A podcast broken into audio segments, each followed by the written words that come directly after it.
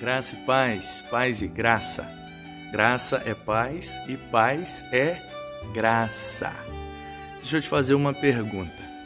Se você tivesse que escolher um lugar para passar o resto da sua vida, você escolheria um deserto ou um palácio?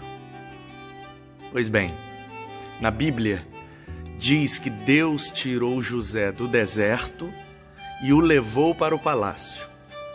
E a mesma Bíblia diz que Deus tirou Moisés do palácio e o levou para o deserto.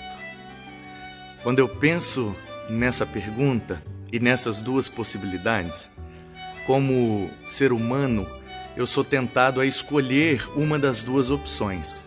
E geralmente o meu coração, que é enganoso e egoísta, tem a tendência de preferir o palácio.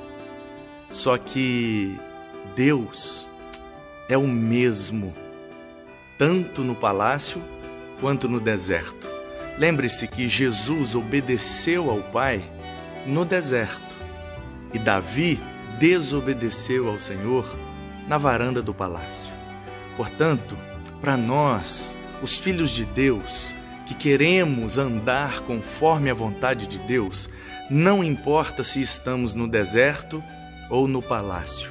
Importa que estejamos no centro da vontade de Deus para as nossas vidas, seja no deserto, seja no palácio. Deus precisa ser honrado através das nossas vidas. Lembre-se que Jesus obedeceu no deserto e Adão pecou no paraíso.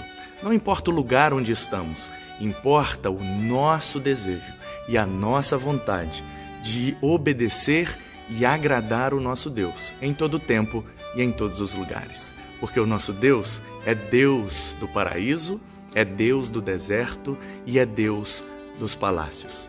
Que Ele te abençoe em nome de Jesus. Amém.